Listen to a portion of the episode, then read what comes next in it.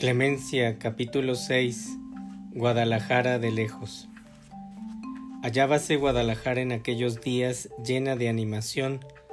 A propósito, me parece conveniente hacer a ustedes la descripción de esta hermosa ciudad que tal vez no conozcan.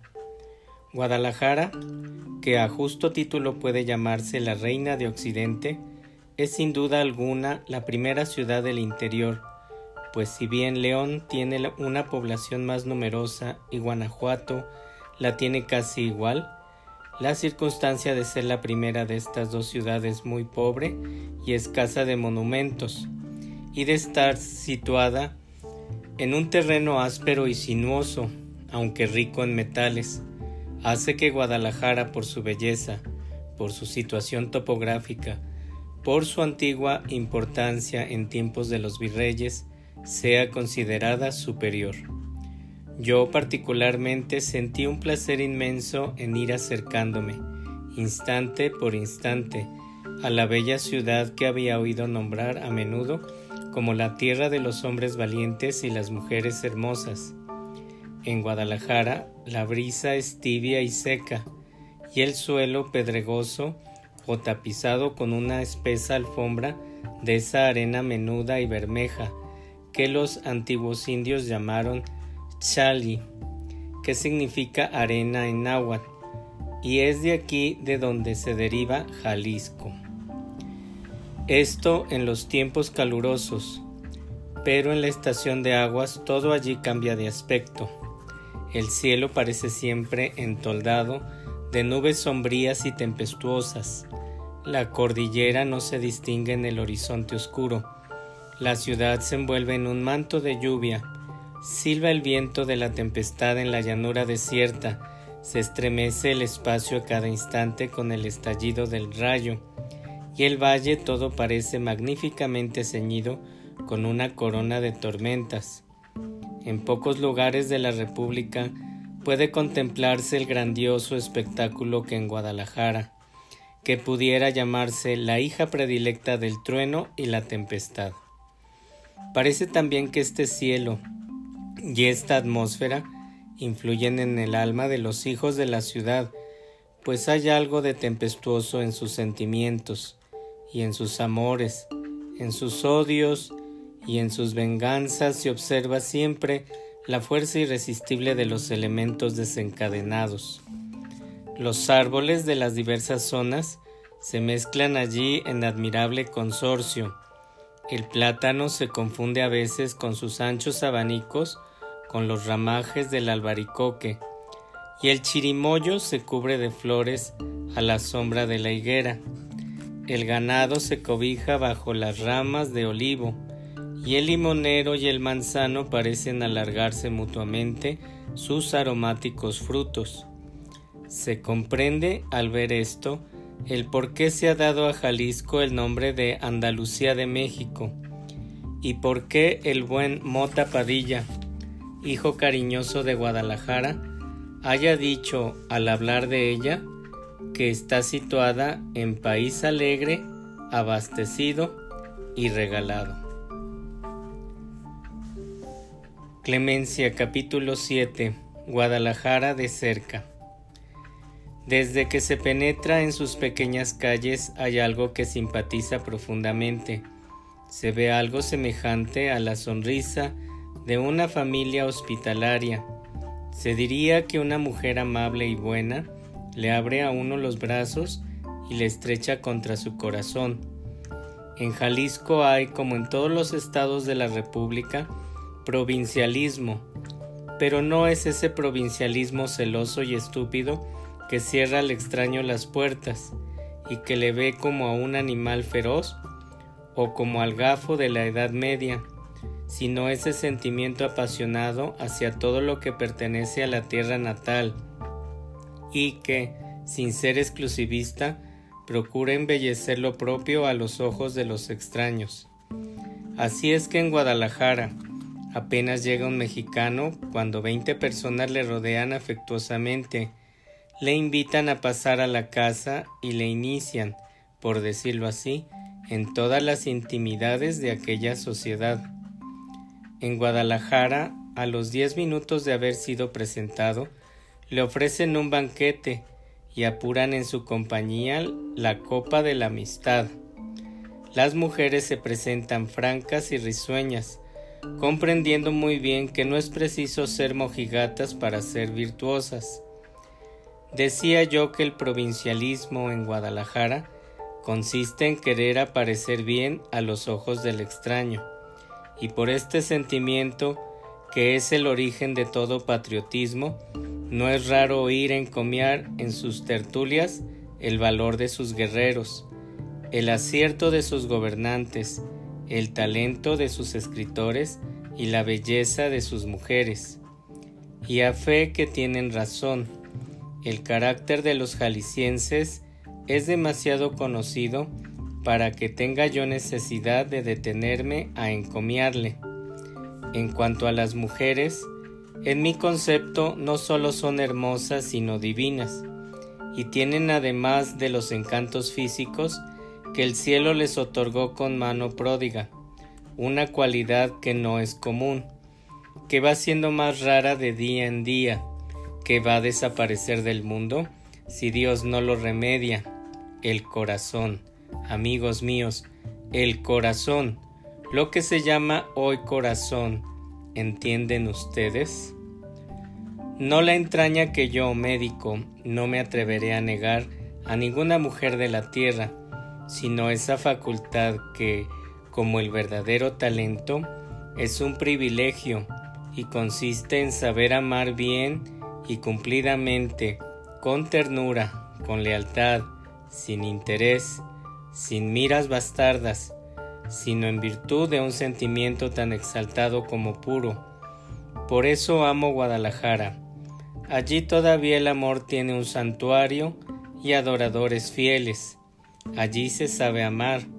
Allí la civilización ha entrado, pero sin sus falaces arreos de codicia y de egoísmo. Algunas excepciones habrá, pero la mayoría de las mujeres permanece fiel a las leyes del corazón.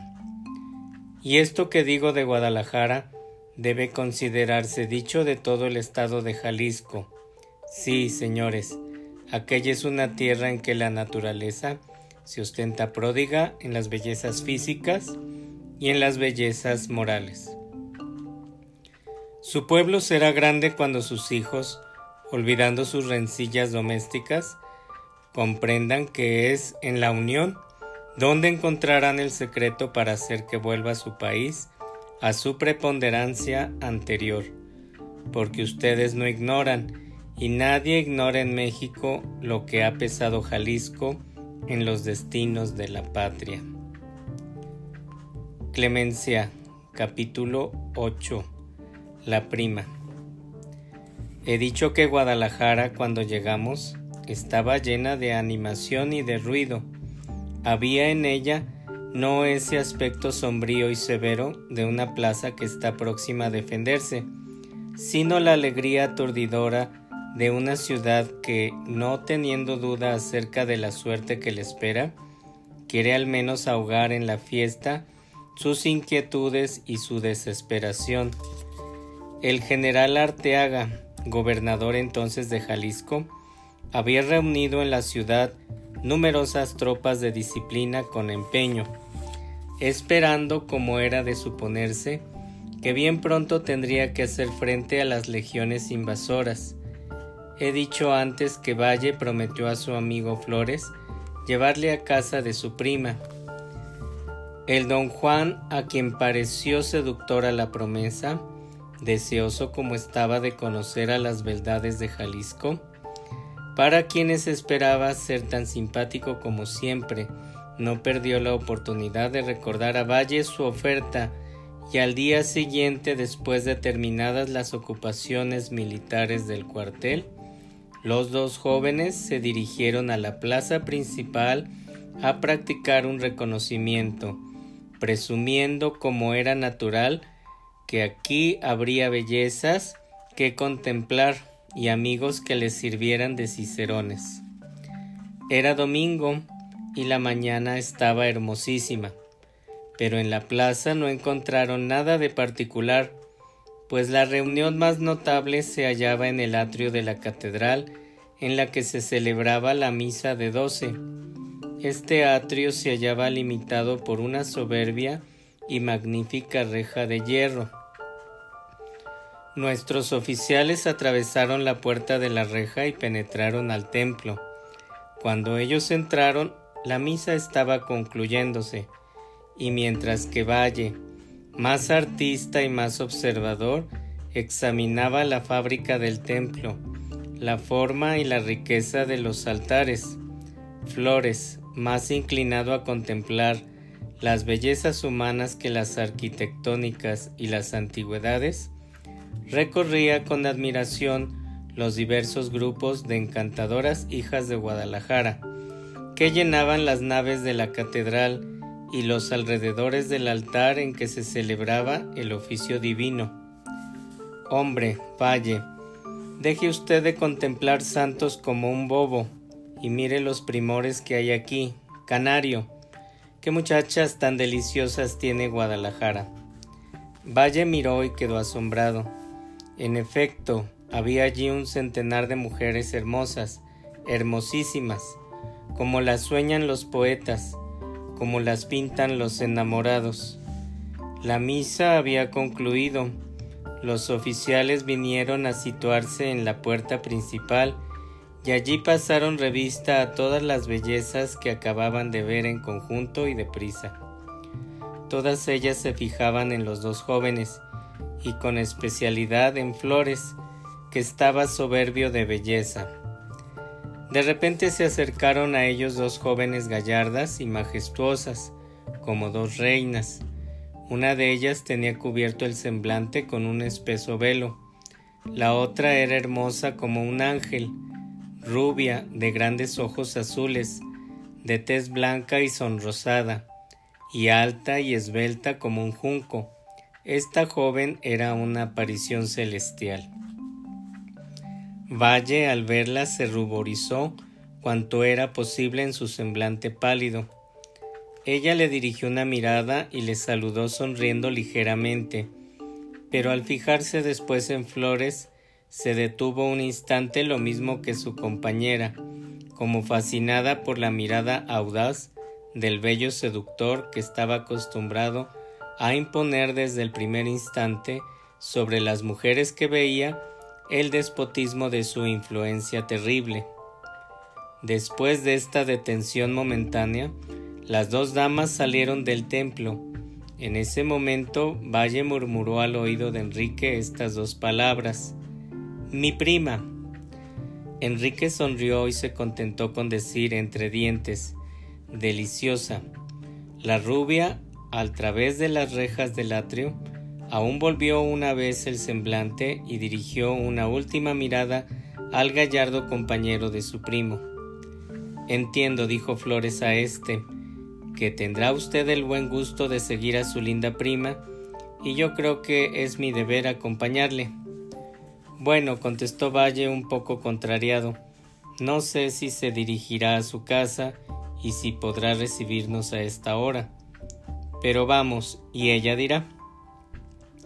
Querido, replicó Enrique, estoy seguro de que una mujer linda y de buen sentido tendrá mucho placer en recibir a cualquier hora a dos muchachos de México como nosotros.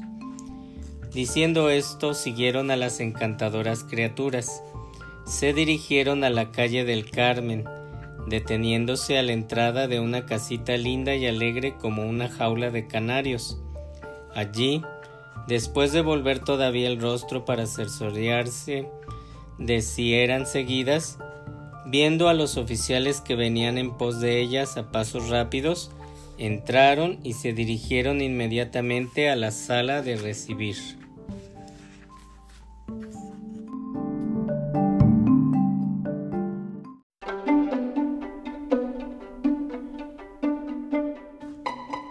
Clemencia capítulo 9 la presentación.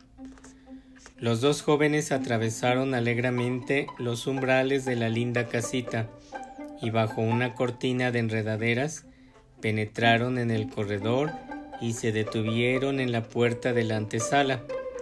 Ya los esperaban. la hermosa rubia se adelantó hacia ellos y les dijo con la más dulce de las voces humanas, Pasen ustedes.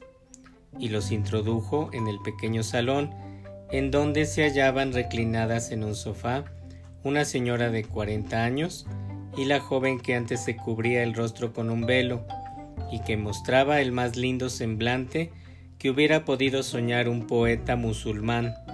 Era blanca de ojos y cabellos negros y labios de mirto. Los jóvenes quedaron deslumbrados. Querida tía, dijo Valle a la señora mayor, tengo la honra de presentar a usted a mi buen amigo Enrique Flores, comandante como yo en el ejército. Después Valle le presentó a su prima Isabel, que se ruborizó notablemente. Ahora como compensación, dijo la señora, por el gusto que nos ha dado usted presentándonos a su amigo, le presentaré a la mejor amiga de Isabel, querida Clemencia, mi sobrino Valle y su amigo. Valle sintió, al encontrarse con la mirada de Clemencia, que se le oprimía el corazón. Evidentemente en los ojos negros y lánguidos de aquella hermosura terrible había algo más que el brillo de la languidez. Había un agüero, quién sabe si feliz o desgraciado, pero Valle, poco acostumbrado a acercarse a las mujeres bellas, se estremeció visiblemente y tuvo una sensación de miedo y dolor. ¿Se pone usted malo, hijo mío? Preguntó la señora con interés a su sobrino. No, tía, no tengo nada. Está usted muy pálido. Fernando tiene una apariencia enfermiza, dijo Flores, pero con ese cuerpo tan delicado que ustedes ven, disfruta de una salud robusta. Fue herido hace poco, quizá le ponga de este modo la agitación del momento o más bien la timidez de su carácter, porque Valle es tímido de una manera rara. ¿Tímido? replicó la señora. Pues será una excepción de su familia. Su padre y sus hermanos son la personificación de la alegría. ¿Y por qué razón? añadió preguntando a Valle. ¿Se ha dado la circunstancia de que cuando he estado en México y aún en Veracruz no he visto a usted jamás en su casa? Siempre me decían que estaba usted ausente. Señora, desde muy pequeño me alejé del lado de mi familia para estudiar. Después entré a servir al ejército. Apenas conozco a mis hermanos y por muy poco tiempo he permanecido bajo el techo paterno. Esta conversación hacía mal a Valle.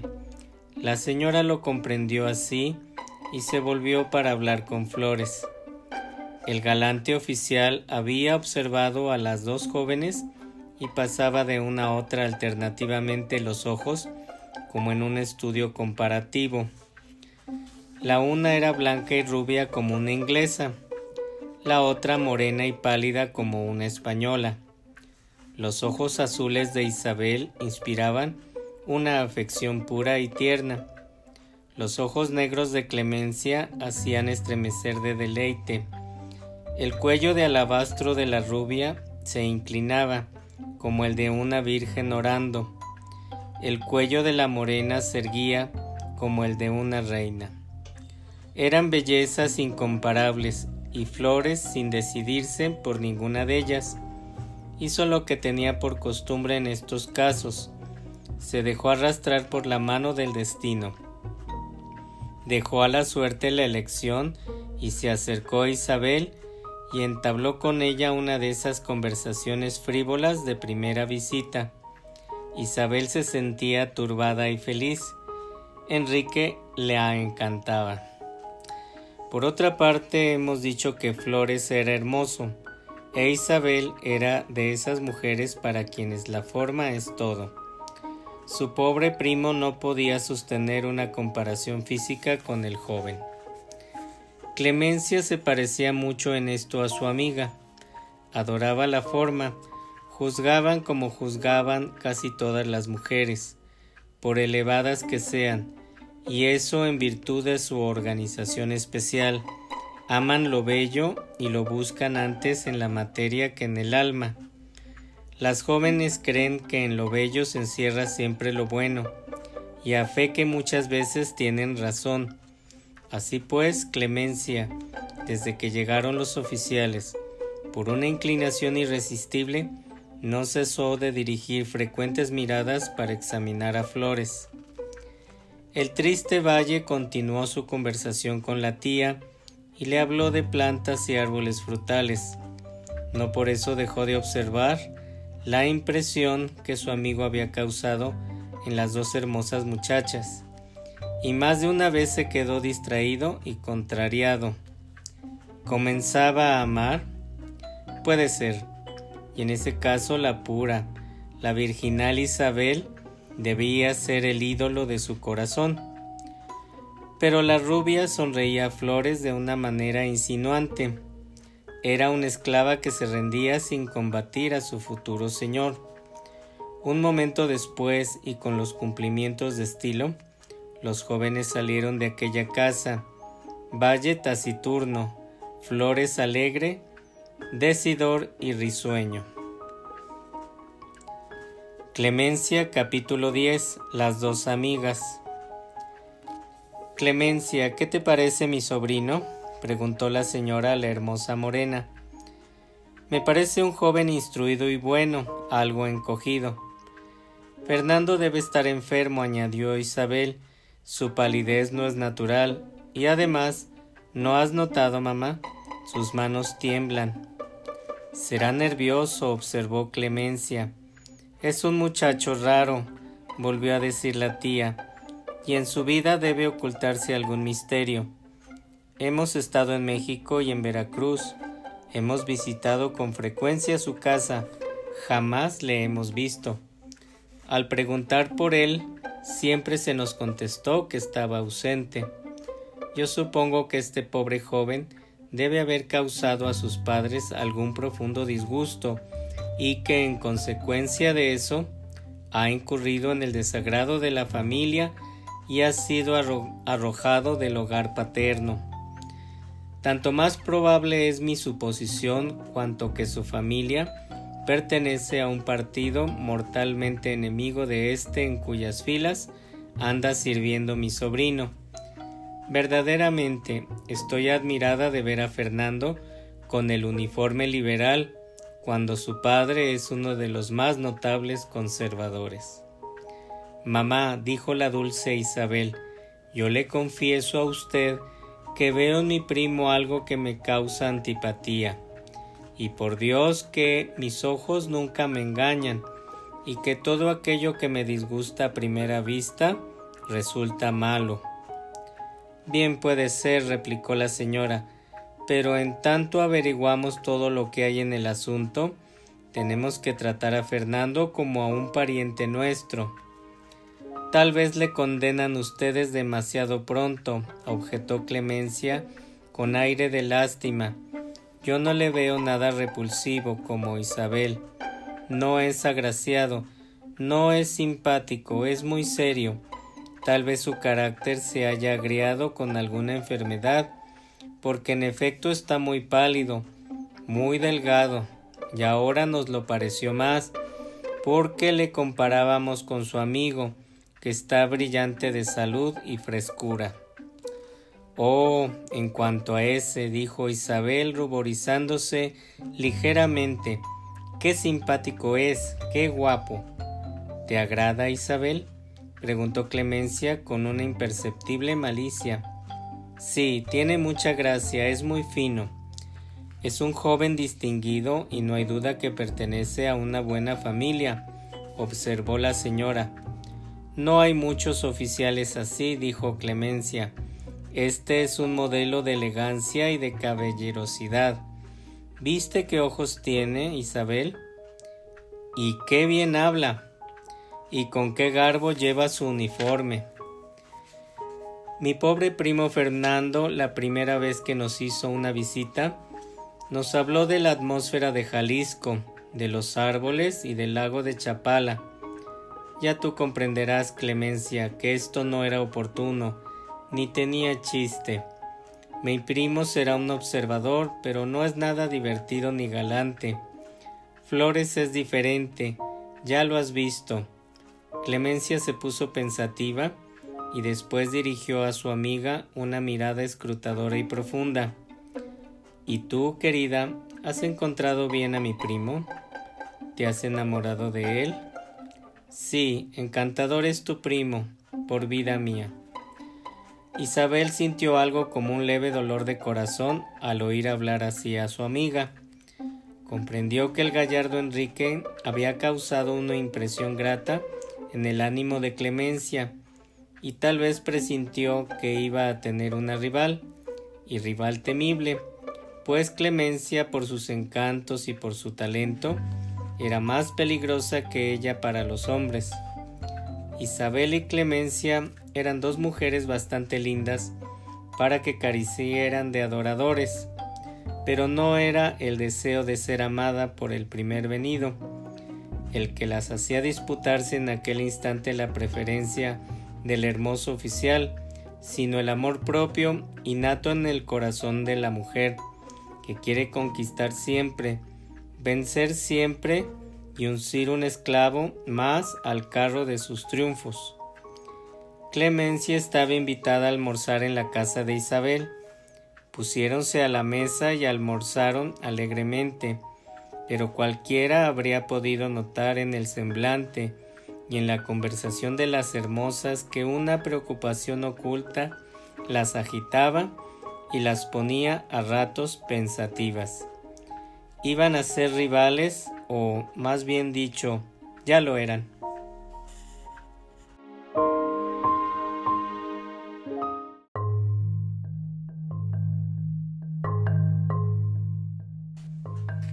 Clemencia capítulo 11 Los dos amigos ¿Por qué viene usted tan callado, Valle? ¿Ha dejado usted el alma en esa casa? preguntó Flores a su amigo. No tal, Sí, conmigo fuera reservas. Usted está enamorado, hijo mío, o algo le sucede extraordinario, porque ha tenido usted singularidades que no pueden engañar a ojos tan expertos como los míos. Ya usted me conoce, soy tímido delante de las mujeres, y esto es lo que me ha sucedido hoy. Ayer ha pasado lo mismo. Sabía yo que esta familia vivía en Guadalajara, que ya había estado en México y que había tenido intimidad con la familia de mi padre, pero yo no la conocía. Pregunté por ella al llegar, me dieron razón y me presenté en su casa.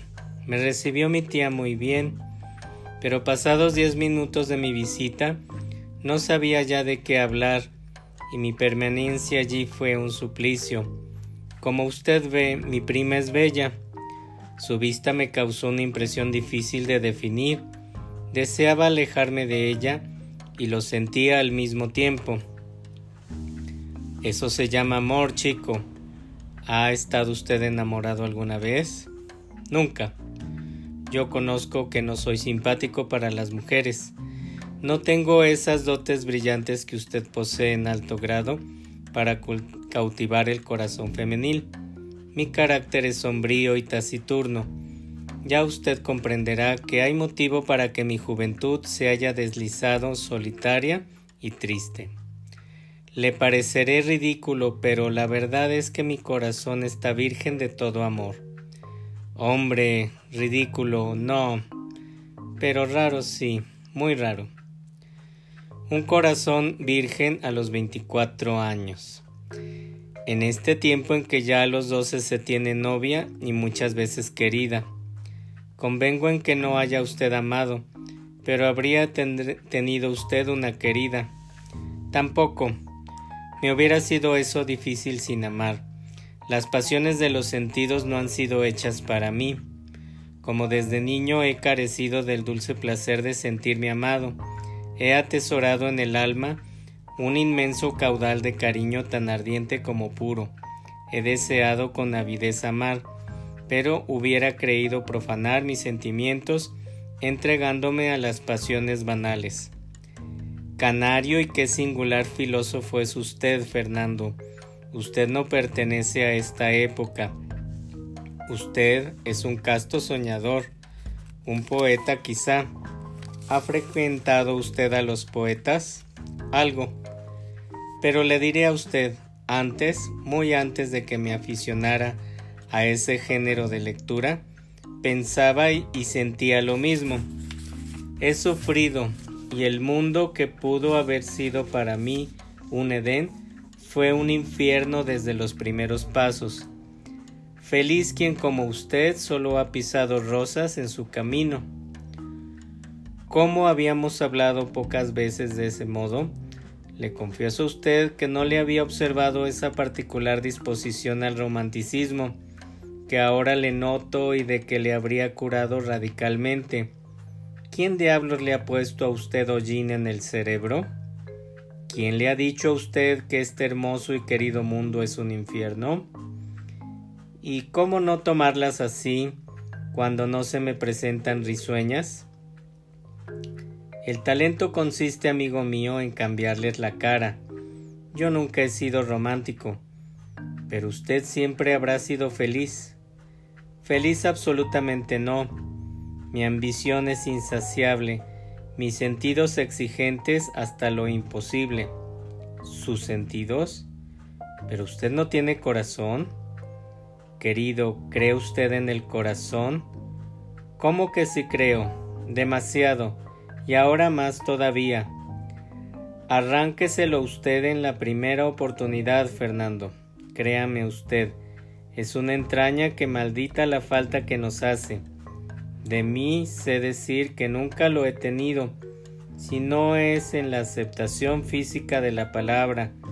El corazón es como el diablo, solo existe en las leyendas. Pero, ¿qué horrores está usted diciendo? Apenas me atrevo a creer que habla usted con formalidad. Pues no lo dude usted, amigo mío, no soy de aquellos que por haber sufrido algún quebranto terrible, en sus esperanzas o en sus pasiones, se hacen los interesantes, diciendo que ha muerto su corazón. No. Si alguno puede dar gracias a la fortuna por sus coqueterías y sus lisonjas, soy yo, que sin fatuidad he apurado desde muy temprano los goces, y he hecho de mi vida una especie de orgía de buen tono.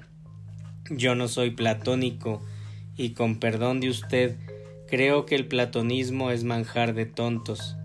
En este tiempo en que se vive tan presto, sacrificar los mejores días a los goces de los que ustedes llaman alma, es pasar una hermosa mañana de primavera estudiando geografía en un gabinete, es pasar una hermosa noche traduciendo el arte de amar. Así pues, en cuanto a mujeres, Ah, sí, en cuanto a mujeres, demasiado sé cuán afortunado ha sido usted. He hecho llorar algunos hermosos ojos aquí en mi inculta patria, pero reflexione usted en qué sería peor para mí verme obligado a lamentar el rigor de las desdichas. Con las mujeres no hay remedio, o tiene uno que engañar o que ser engañado. ¿Preferiría usted ser lo último? Pero cuando el corazón se interesa, amigo mío, no olvide usted que le he dicho que yo no tengo esa desventaja. Si yo hubiese poseído un ápice de ese sentimentalismo anticuado, el libro de mis aventuras estaría en blanco como el de usted. Habría dado con la primera Dalila de las que andan por ahí, y a esta hora habría compuesto algunas endechas llenas de dolor.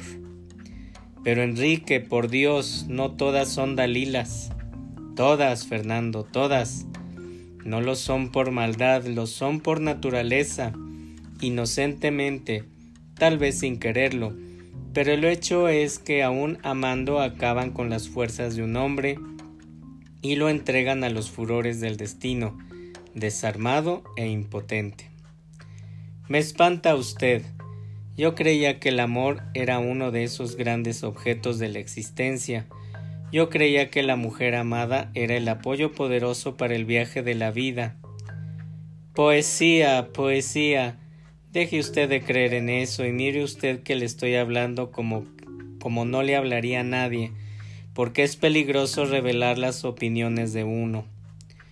Pero dígame usted, Flores, con semejantes ideas, cuyo origen me, no me es desconocido ya, ¿cómo es que sirve usted en el ejército y en un tiempo como este, en que la República anda de capa caída?